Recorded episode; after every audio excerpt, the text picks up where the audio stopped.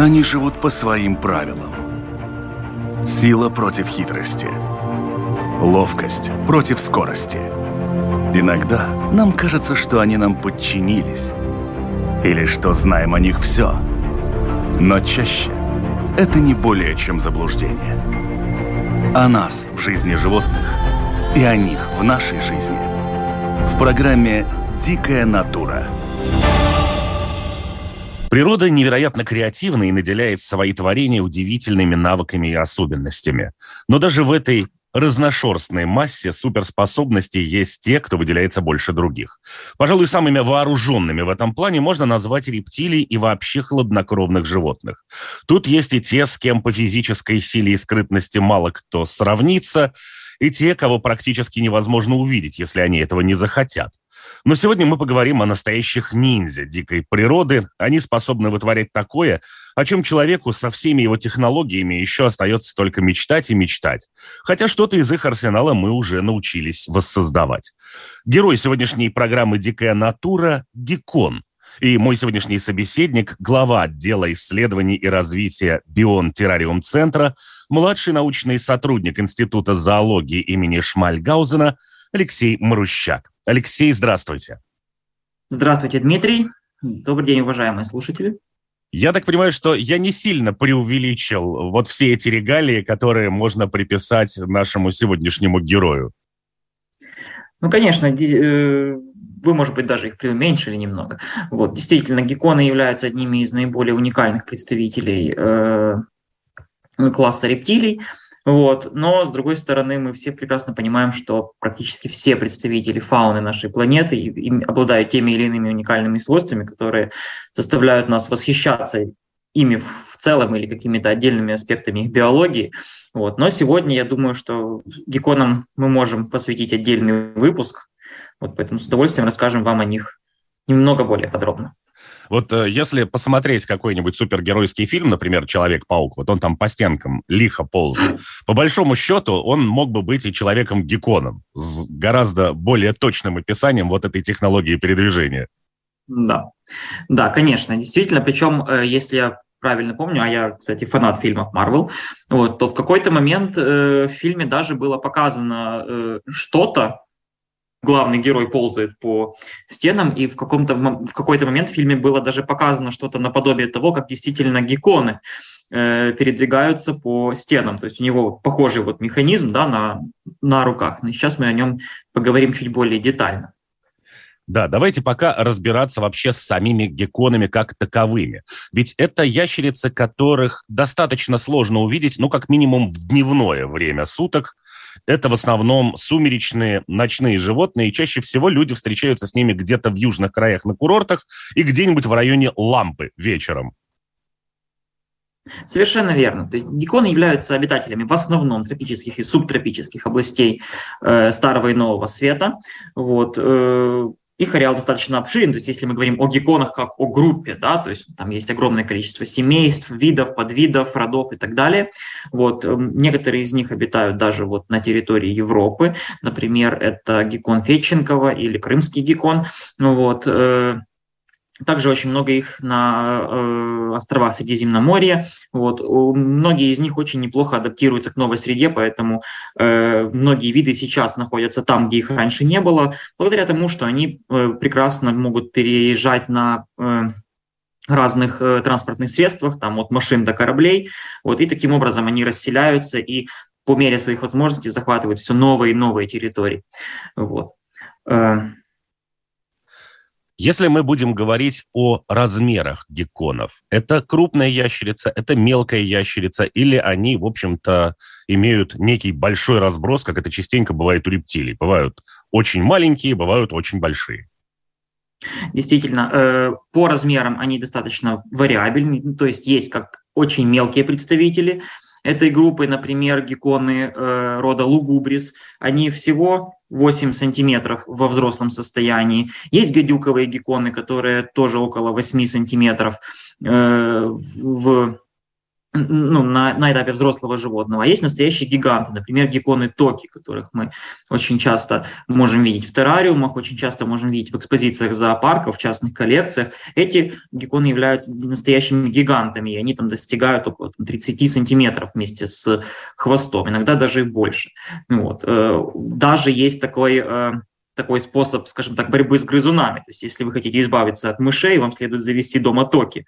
Вот, поэтому от мышей вы точно избавитесь, но еще избавитесь от тишины заодно в вашем доме, потому что они издают очень громкие, противные, крякающие звуки. Вот. Ну, они же не всегда их издают. У меня был опыт общения с Токи. Это на самом деле совершенно безбашенные товарищи, да. которые не боятся ничего и как гладиаторы готовы умереть за идею. А идея, если ты к ним подошел, то, в общем-то, это уже идея. Да, да, да. Если ты к ним подошел, ты должен от них получить. Вот это, это можно сказать такое, э, как это э, правило жизни токи. Если что-то находится рядом с ними и это не самка, то э, это что-то нужно очень хорошо отметелить. Вот. Э, да, они не всегда издают такие звуки, но очень часто, особенно в, во время когда они считают, что им угрожает опасность, это один из защитных механизмов, или же во время сезона размножения, когда они пытаются там пометить свою как-то территорию, обозначить там еще что-то. Вот, то есть такое. Ну, держать такое животное в квартире, например, я бы не стал, мне попугая хватает. Но у других гекконов ведь нет такого воинственного нрава. Или есть еще какие-то такие представители достаточно яростных? Смотрите, э, у киконов есть э, целый ряд э, способов защи- самозащиты, и чаще всего ярость, агрессивное поведение, издавание звуков вот, являются одним из, одними из инструментов в этом арсенале. То есть на самом деле очень многие гекконы издают звуки, токи просто самые большие, соответственно, у них есть больший, больше возможности издать громкий звук. Те же фильзумы, те же листохвостые гекконы, те же плоскохвостые гекконы, гекконы, э, также издают э, достаточно неприятные звуки. Если, это если мы говорим о древесных гекконах. Э, например, малыши и молодые особи наземных гекконов, таких как и ублифары, они тоже они достаточно, они достаточно нервные и громкий, мерзкий, писклявый крик который они э, могут издавать, является одним из основных способов защиты. То есть, когда мы в нашем бионтеррариум центре получаем молодняк, да, то есть вот мы открываем инкубатор, если там сидит один геккончик маленький, да, это хорошо. Если их там сидит 10, и они все, все в десятером начинают на тебя кричать, ну, я не знаю, Гарри Поттера все смотрели, там, там вот было такое растение мандрагора, которое вытащили из земли, оно начало просто дико верещать. И вот то же самое, как бы в, ну, в немного меньшем масштабе происходит вот у этих малышей, поскольку э, им нужно сразу показать, что они опасны, что их лучше не трогать, и изда издавание достаточно мерзкого, неприятного звука. И вот это один из способов показать, что к ним лучше не приближаться. Вы упомянули облифары. Я так понимаю, что второе название – это еще леопардовый геккон. Один из, наверное, да. самых распространенных в домах сейчас домашних любимцев, у тех, кто ну, начинает как-то к террариумистике приобщаться. То есть, по-моему, наверное, одно из самых первых животных, которое появляется у террариумистов в наше время. И э, те, кто их видел, и те, кто знает, как они выглядят, э, я думаю, что первое, на что всегда люди обращают глаза, это на совершенно инопланетные глаза геккона, которые не похожи ни на что другое. Конечно, у них, э, ну, скажем так, у всех рептилий очень интересные глаза, то есть не только у гекконов. Вот. Но да, у них очень, интересный, э, очень интересная форма зрачка. Ну, мы сейчас говорим, если мы говорим сейчас о, э, допустим, об уроплятусах, о листохвостых гекконах или об эулифарах, вот они у них вертикальные, и достаточно такие, ну, то есть интересные. Они способны, как и все, собственно говоря, зрачки, да, э, расширяться или, или сужаться в зависимости от интенсивности освещения. То есть, когда светло, зрачок практически становится невидимым, он превращается в одну такую э, тоненькую полосу, а когда, э, собственно говоря, они находятся ночью, им, ну, и площадь улавливание света должна быть больше, зрачок расширяется там, практически до такого овала с э, заостренными концами. Вот. У многих гекконов, ну, то есть это, это не значит, что у всех гекконов зрачок одинаковой формы. Например, э, у э, гекконов, опять же, у листохвостых гекконов, у них зрачки такой двугантелевидной формы. То есть тот же самый вертикальный как бы зрачок, только с двумя небольшими как гантельками верхней и нижней части. Вот. Что касается зрения, обычно всегда есть такие критерии, там, хорошо видят, плохо видят. Как-то в одной из программ, когда мы говорили о хамелеонах, мы говорили о том, что, в общем-то, это создания, у которых зрение, ну, сильно выше среднего, особенно если посчитать э, в размере этого самого хамелеона, и в размере тех деталей, которые он должен увидеть на расстоянии там, нескольких метров. Там та же муха в траве, которую он увидит мгновенно, человек, скорее всего, подобное проделать не сможет. Гекконы, как мы уже начали говорить, в общем-то ведут в основном сумеречный и ночной образ жизни, ну, по крайней мере, большинство из них. А это тоже должно накладывать определенные требования к возможности видеть. Естественно, у гекконов э, чувствительность вообще глаз геккона к свету почти в 350 раз Э, выше, чем э, у человека. Это объясняется особым, так сказать, особым строением нервных клеток, которые у всех, в принципе, животных находятся, являются двух типов, это так называемые колбочки и палочки. У нас точно такие же есть в глазу, и в зависимости от их количества и плотности расположения, а также формы расположения, да, у нас как бы, ну, у всех животных немножечко по-разному функционируют глаза. Вот. У гекконов в сетчатке э, э, как бы находятся только колбочки, которые обеспечивают цветное зрение. У них, кстати, цветное зрение. Вот. А э, палочки у них э, тоже достаточно как это, достаточно чувствительны, вот, и вот именно их количество обеспечивает вот, вот эту вот большую чувствительность к свету, чем у человека. То есть поэтому, как, как вы правильно сказали, большинство из них является ночными животными, хотя вот есть, допустим, дневные гекконы, филизумы, которые очень тоже часто вместе с ублифарами и лесничатыми бананоедами являются э, завсегдатаями у начинающих террариумистов в их э, террариумах. Вот, и очень сильно распространены как бы по всему миру как в качестве одного из самых популярных животных для террариумного содержания. Мы упомянули в начале нашей беседы, что самый простой способ увидеть геккона где-то на отдыхе, если они там, конечно, водятся, да, это посмотреть куда-нибудь на улице в район лампы на потолке, где всегда пасутся гекконы в ожидании mm-hmm. чего-нибудь вкусненького. Гекконы все безусловные хищники, насколько мне известно. Ну, разве что, наверное, бананоед может быть.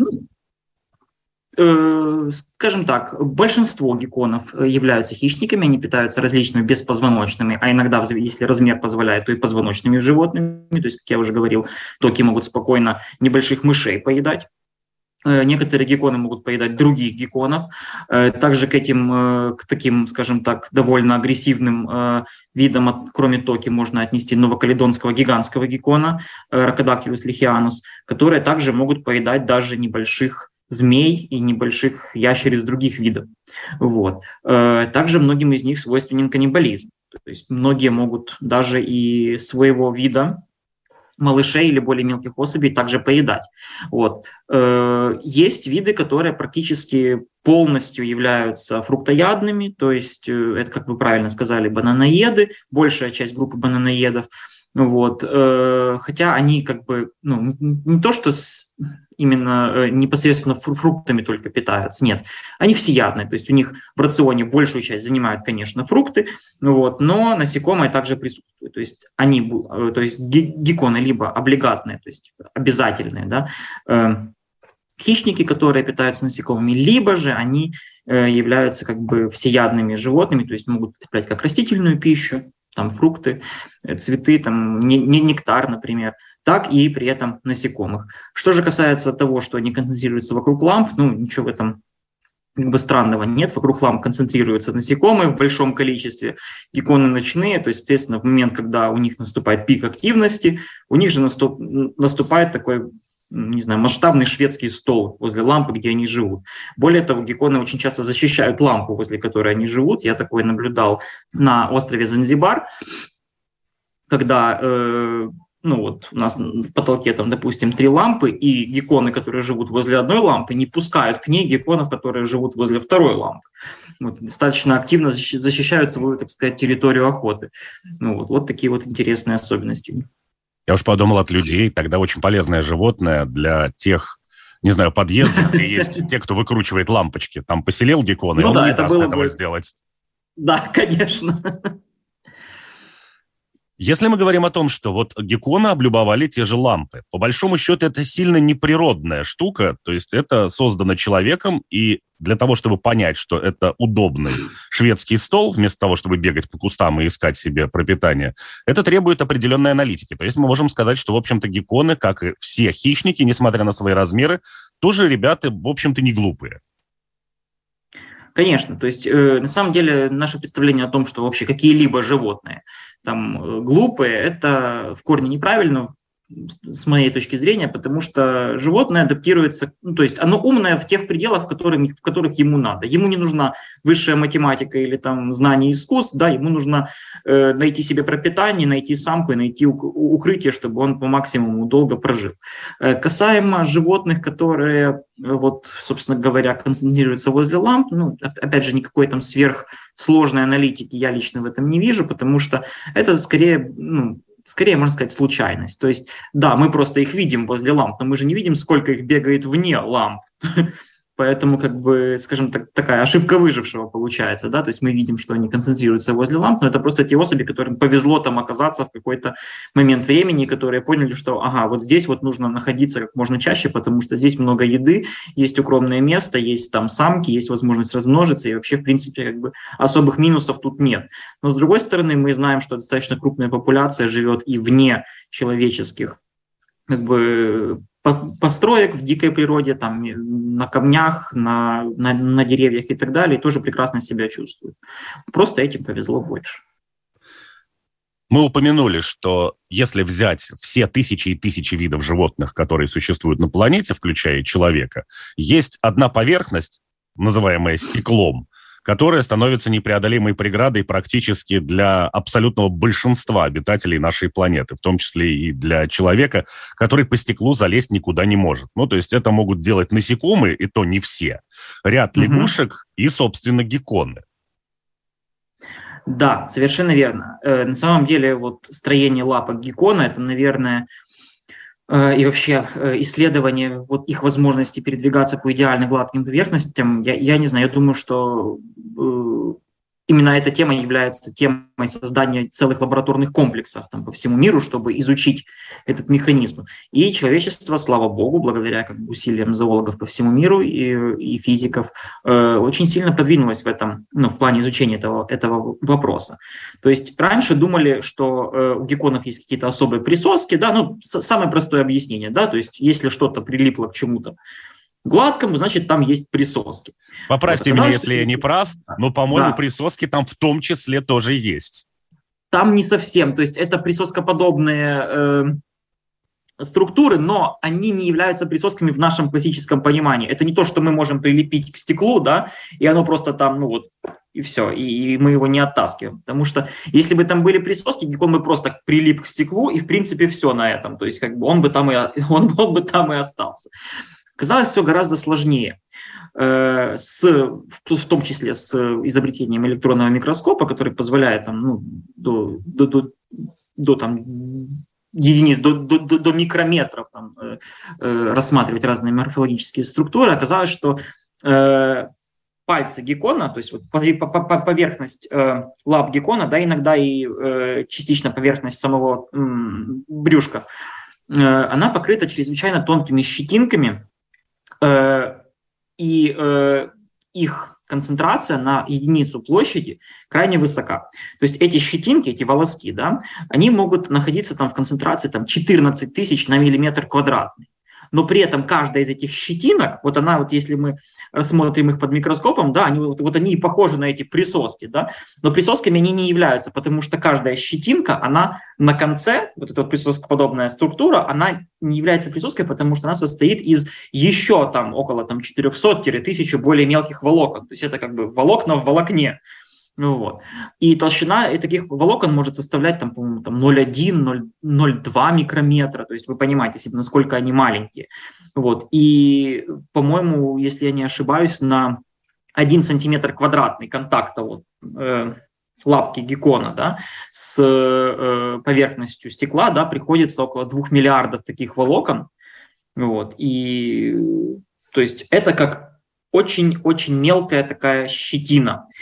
И оказалось, что э, вот эти щетинки, они не просто при, при, при, прилипают, да, они взаимодействуют с э, на молекулярно-электростатическом уровне с поверхностью. То есть геккон не прилипает. Он, можно сказать, на какой-то момент, я не знаю, правильно ли я употреблю этот термин, но он на какой-то момент сливается с поверхностью, на которой он ползет.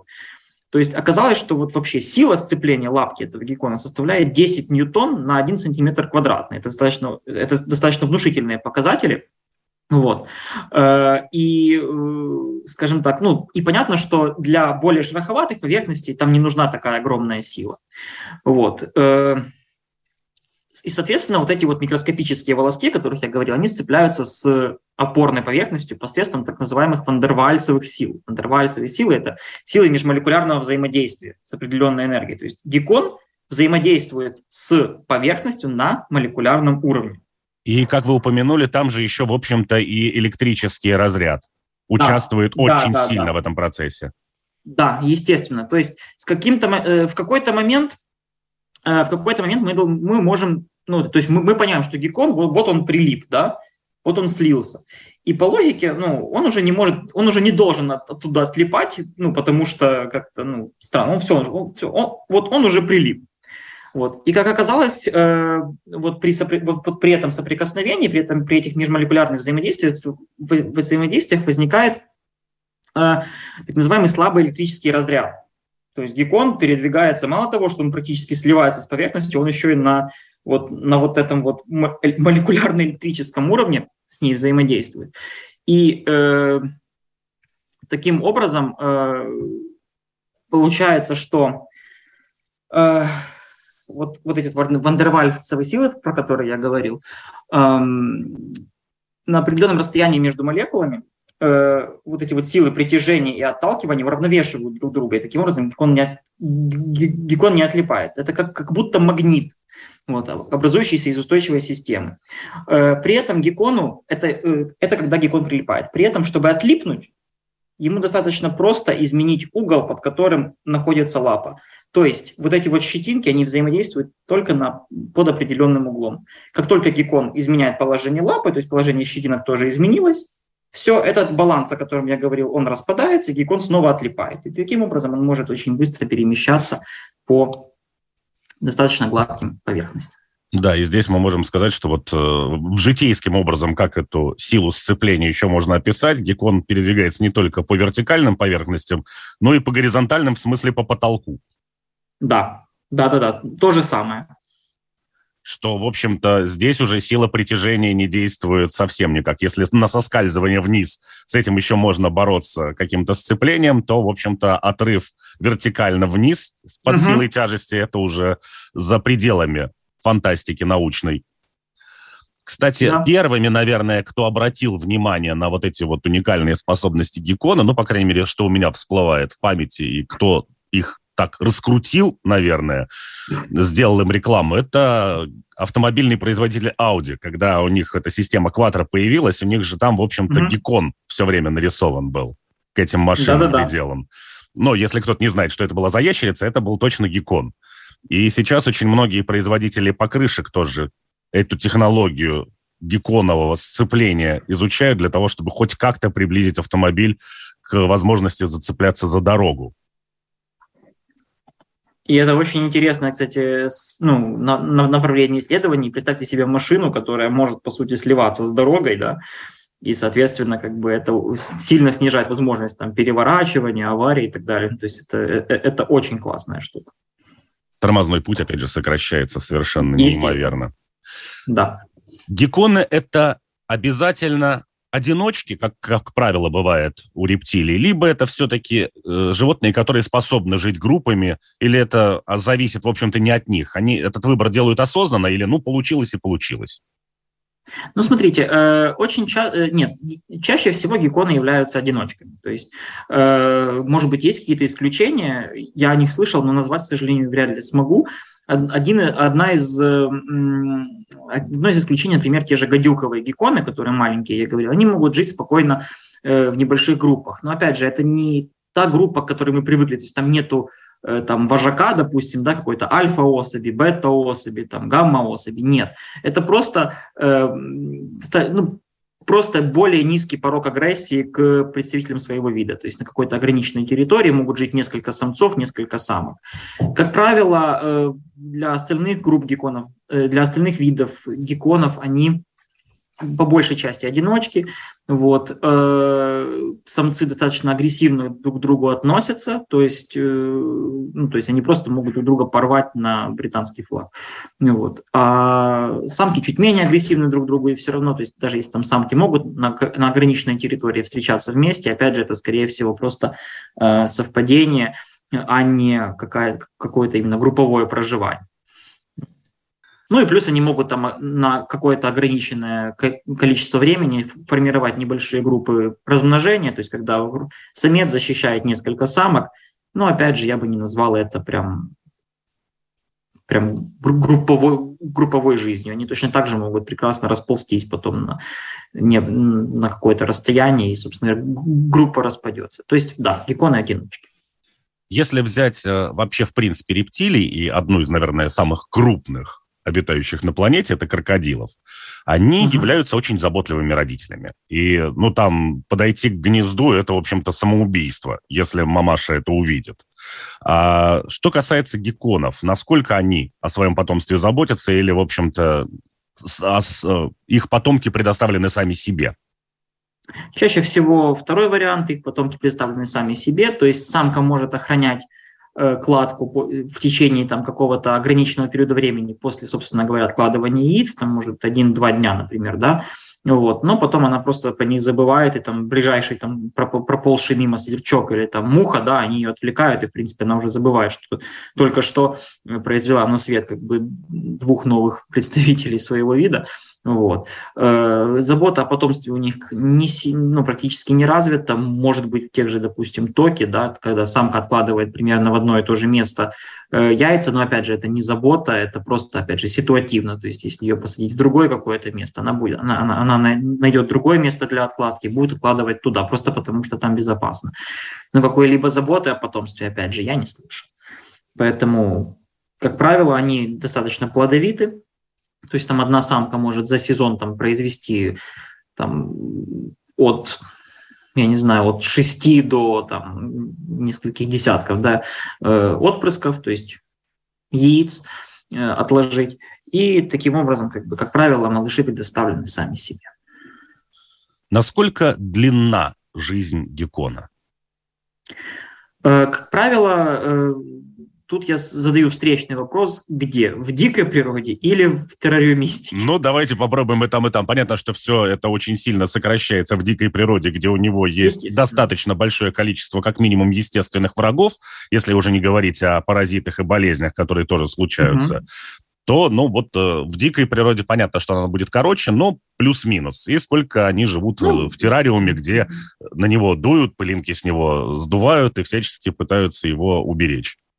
Ну вот если в дикой природе, я бы назвал э, э, время, ну, опять же, если мы говорим как бы о гекконах, так это в среднем по больнице, да, э, от 3 до 8 лет, как правило. Вот, ну, 8 лет это если очень супер удачное да, животное.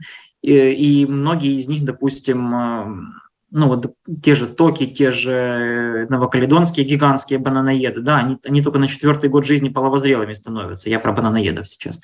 Вот, то есть и где-то 8 лет они как бы в дикой природе выживают. Может быть 10, да. В терроримистике, как правило, это все можно смело, это, вот это количество времени умножать на 2. То есть от 6 до даже 20 лет они могут доживать. У нас был самец э, в бион-террариум-центре, э, самец иранского эублифара. Вот когда я пришел работать в бион-террариум-центр, ему было 13 лет. Это был огромный самец иранского эублифара, он, он был длиной 32 сантиметра, это даже, это даже в пределах этого вида достаточно ну, внушительная особь. И насколько я знаю, потом мы его куда-то продали, по-моему. Вот. И он до сих пор, насколько я знаю, жив. То есть это ему уже где-то ну, лет 18 получается. Вот. И он до сих пор э, прекрасно себе живет, э, там, производит вместе с другими самками там, потомство и, в принципе, как-то на пенсию не собирается. Поэтому мы видим, что в террористике длина жизни гекконов увеличивается в разы. Ну да, здесь на самом деле вот я сейчас тоже задумался о том, что очень сложно как-то мерить года в природе, потому что, возможно, особь бы и прожила бы до каких-нибудь лет ста по человеческим меркам и оказалось бы mm-hmm. совершенным долгожителем, и здоровье позволяло. Ну вот где-то не доглядел, где-то отвернулся, и, в общем, птичка его склевала. И получилось, mm-hmm. что он прожил три года, да, а не тридцать, как мог бы. Mm-hmm. Ну да. Что То есть в природе каса... вообще смерть от старости – это вещь достаточно редкая. вот, поэтому если мы говорим о гекконах, опять же, как о хищниках, в общем-то, как правило, тут э, возникает вопрос о наличии зубов или чего-то в этом духе. Насколько зубасты геккона, то есть насколько этот укус может быть с точки зрения именно таких повреждений, например, там, для человека, опасен, не опасен? Ну, э, как правило, э, ну, зубы у гекконов есть, у всех. Э, они, э, ну, местами достаточно острые. Вот, и, э, скажем так, тут играет, в их опасности играет роль не столько как бы форма и наличие зубов, сколько сила укуса геккона. То есть, э, допустим, тот же Токи может, а, в принципе... Привет, Токи! Пойди его отцепи. Привет, Токи, да. Да, то есть тот же Токи, он, в принципе, при достаточно удачном стечении обстоятельств может вам и кусок мяса вырвать из руки. И, ну, я видел фотографии, когда когда Токи, я не знаю, что с ним там делали, почему он был настолько раздражен там и агрессивен, но там прям швы приходилось накладывать после такого укуса. Вот. Э, большинство других гекконов, они достаточно, в принципе, по большому счету, миролюбивы. Вот. И не, не, не так опасны для человека. Опять же, если знать, как, правило, как правильно с ними обращаться. Очень часто у гекконов, не только у, у, у гекконов, в принципе, у рептилий, особенно у змей, есть такая штука, как пищевой укус. То есть животное привыкло, что когда вы открываете террариум, это значит еда. Поскольку животное на момент того, как вы его кормите, скорее всего, уже голодно, оно считает, что чем быстрее оно кинется в сторону того, кто открывает террариум, тем быстрее оно получит желаемую пищу. И ну, вот из-за того, что, что, люди очень часто как бы не проявляют к этому должного как бы, не знаю, уважения, не берут это во, во внимание, очень часто случаются такие пищевые укусы. Они не являются там признаком там, какого-то бешенства у геккона или еще что-то. Это просто как бы, ну вот, скажем так, последствия выработки условного рефлекса.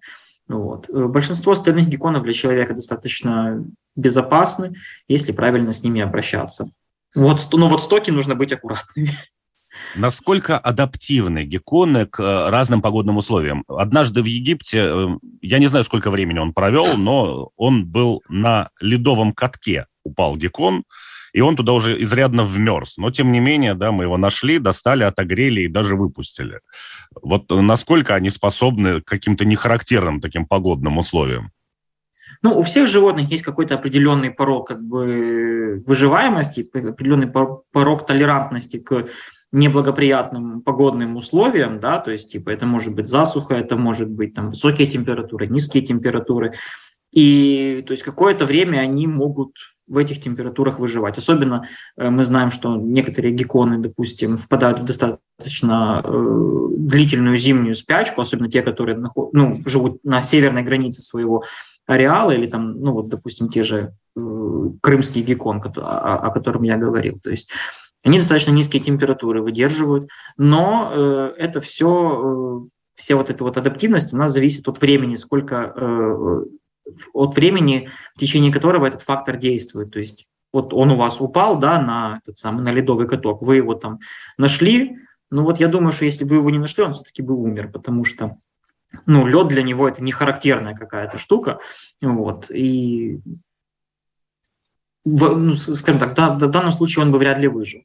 Вот. Э, о том, насколько вообще в принципе гекконы адаптивны, я не могу дать однозначного ответа, потому что разные виды адаптивны по-разному, к разным э, условиям, и тут нужно как бы более, конкрет, более конкретизировать. Вот, я вот, здесь... если мы, допустим, я здесь о том, что, ну вот существуют животные, которых еще называют инвазивными видами, которые в состоянии приспособиться практически к чему угодно. И вот они попадают на нехарактерную для себя какую-то землю и оказываются значительно более агрессивными, значительно более приспособленными к выживанию, чем местные виды, из-за чего начинают их, в общем-то, теснить. Вот насколько такая история возможна с гекконом? Э, такая история возможна, но тут немножечко мы э, не совсем, скажем так, правильно заданный вопрос – это половина ответа.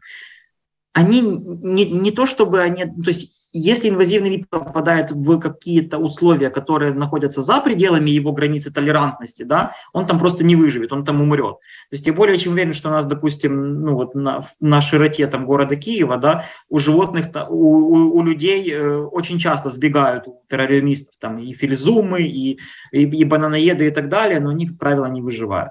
А там, где этот вид при, при, приживается и становится инвазивным, это не потому, что он такой прям адаптивный, да, а потому что просто условия новые так совпало, что они совпадают с его, допустим, там, температурными, влажностными, сезонными какими-то преференциями, и ему так совпало, что тут хорошо. Да, эти гекконы могут становиться инвазивными, например, серый геккон, там, копалый геккон может становиться инвазивным, фильзумы очень часто. Если мы говорим, допустим, про штат Флорида, там, э, там там все что угодно становится инвазивным, потому что там тепло, влажно и в принципе хорошо. То есть там, все что угодно выпусти, оно станет инвазивным. Но не все станет инвазивным, например, в Риге, не все станет инвазивным, например, в Киеве или в Минске. Просто потому что тут как бы условия немножечко пожестче, и для них они не сильно подходят. Ну, вот, наверное, да, самым ярким таким для меня примером из экзотических и инвазивных уже сейчас, как можно сказать, видов, это были те самые бегемоты, которых Пабло Эскобар некогда привез в Колумбию которые mm-hmm. в своей природной жизни привыкли к очень жестким условиям выживания в Африке, и тут их привезли на курорт, где влажно, все да, зеленое, да, врагов да. нет, и они там сейчас кошмарят просто всех. Вот, вот, совершенно верно. То есть, если животное попадает в нишу, где ему хорошо с точки зрения там, климатических условий, ему хорошо с точки зрения сезонных условий, еще и немного хищников, да, вот, а местная фауна какая-то там, допустим, ну или вот экологическая ниша, в которую они попадают, она там э, не сильно занята, например, там, то есть она занята, но, допустим, видом, который там, ну вот он не, не такой пластичный, да, то они прекрасно его выживают, как бы даже без прямой конфронтации, чисто за счет конкуренции за ресурсы, вот. И таким образом становятся ну, достаточно агрессивным инвазивным видом. Поэтому это нужно очень сильно контролировать, даже если мы там уверены, например, что вот в Киеве там все, что не выпустит, там тропическое, да, но все равно в ближайшую зиму оно просто не переживет. Даже если мы в этом полностью уверены, все равно нужно за этим очень сильно пристально следить, такого не допускать и стараться вот, э, контролировать своих животных, чтобы они не попадали в дикую среду обитания. Но тут еще стоит помнить о том, что есть и человеческое жилище, всевозможные подвалы, всевозможные теплотрассы, и дальше все как в фильме ужасов. Такое же тоже было снято и не раз. Может быть и такое, но, опять же, пока, пока, не, по, пока такого, слава богу, не случилось. И, наверное, последнее – это, в общем-то, сами названия. Как правило, ведь в названиях но они логичны. Во многом иногда нелогичны. Мы упоминали уже с вами тех же ублефаров, да, леопардовых гекконов. Они пятнистые, все в целом, ну, как бы в рамках того, что вижу, так и называю. Но вы упоминали, например, гадюкового геккона. Гадюки – это змеи. Более того, змеи ядовитые. А гекконы, насколько мне известно, ядом не обладают ни разу и ни один. Э, гадюковые гекконы, смотрите, их, их так назвали из-за их очень интересного строения глаз. У них просто глаза очень похожи на глаза гадюки. Вот, и поэтому вот, это дало им их название. Вот. То есть То в данном случае очень... это не определяет, что перед нами некий опасный представитель, типа как какой-нибудь нет, едозуб нет, американский. Нет, нет, нет. А что касается других гекконов, и у вас, я тоже знаю, есть и в Бион-центре это, в общем-то, гекконы, у которых такие названия чуть ли не сатанинские уже. Да, есть такое. Это, собственно говоря, сатанинский листохвостый геккон, уроплятус фантастикус, вот, э, который, э, собственно говоря, получил свое название благодаря тому, что у него над, э, над э, глазами вот на эти вот над, надглазничные э, вот эти вот дуги, у него очень часто есть такие рожки небольшие, то есть небольшие выросты, такие шипообразные, вот, которые просто придают ему как бы вид такого вот чертенка. Вот, поэтому, поэтому сатанинский. Понятно. То есть здесь, в общем-то, тоже ничего сверхъестественного да. за этим названием не кроется. Просто кто-то увидел, испугался. С богомолами ведь похожая была история. То есть вот из-за да. этой позиции богомола их и называют, собственно, угу. богомолами этот да. эту группу насекомых хищных. Да. Что касается вот этих вот больших глаз, э, очень многие видели, и, и, и в мультфильмах это очень часто показывается, и вообще в, э, и в фильмах, и везде, что, в общем-то, геккон увлажняет себе глаза с помощью языка. Э, ну, не то чтобы увлажняет, он скорее стирает. Во-первых, когда геккон облизывает глаз, есть этому, как правило, три объяснения. Первое объяснение – это, собственно говоря, э, когда на него попадает вода. То есть, допустим, есть дождь, и просто ну, глаз раздражается. Понятно, когда там находятся капли. То есть геккону нужно, знаете, как мы в машинах делаем вот это вот дворником, да, убираем лишнюю влагу. Вот геккон делает то же самое, потому что ему просто не видно. Да? Это первый вариант. Второй вариант – это когда э, глаза, ну, то есть у, у них нет как, ну, век, как у нас, да, то есть они, э, они э, таким образом Э, как бы увлажняют их, убирая лишнюю там пыль, всякие частички и так далее. И третье, это просто, собственно говоря, когда сильно сухо, они действительно они увлажняют глаза, чтобы они не пересохли. Итак, мы уже упомянули, что, в общем-то, гекконы – это животные, ну, хорошо, создание – это, в общем-то, ящерицы, которые очень хорошо видят. Это ящерицы, которые ползают по поверхностям недоступным практически, ну, для не насекомых, скажем так, не для mm-hmm. членистоногих, а, в общем-то, для животных, у которых четыре ноги, э, тоже, в общем-то, одни из уникальных в этом плане созданий планеты Земля, которые ходят не только по вертикальным поверхностям, включая стекла, но еще и по потолку mm-hmm. кверх ногами. Что касается слуха, как правило, ведь есть обязательно какая-нибудь вторая сторона медали. И вот есть животные, у которых острое зрение компенсируется практически полной глухотой, или наоборот, плохое зрение компенсируется невероятно острым ухом.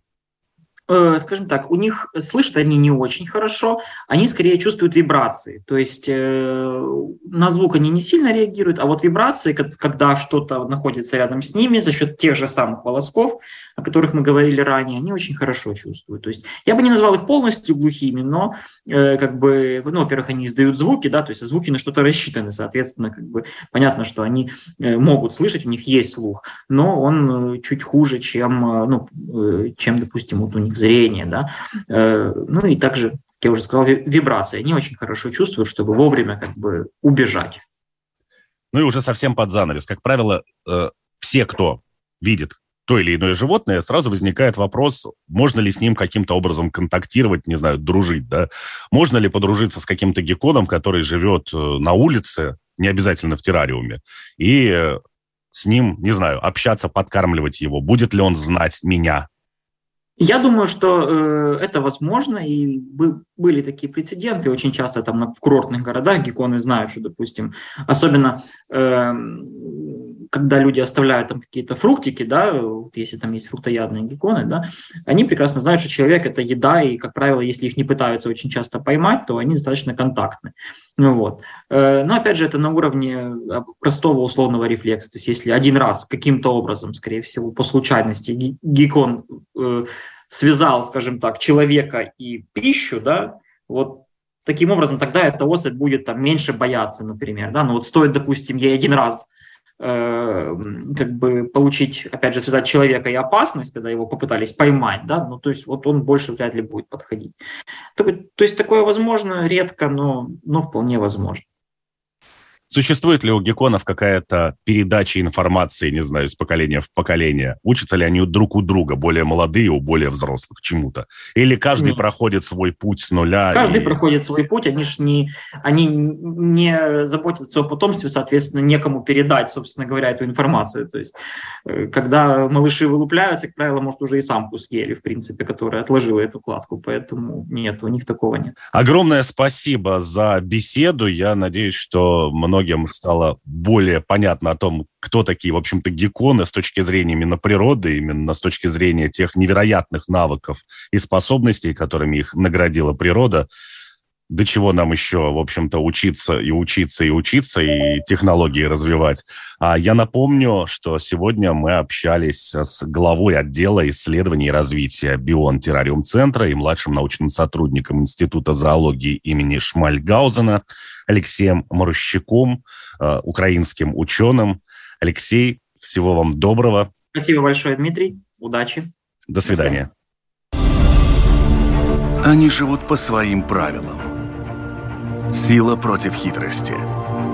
Ловкость против скорости. Иногда нам кажется, что они нам подчинились. Или что знаем о них все. Но чаще это не более чем заблуждение. О нас в жизни животных и о них в нашей жизни. В программе «Дикая натура».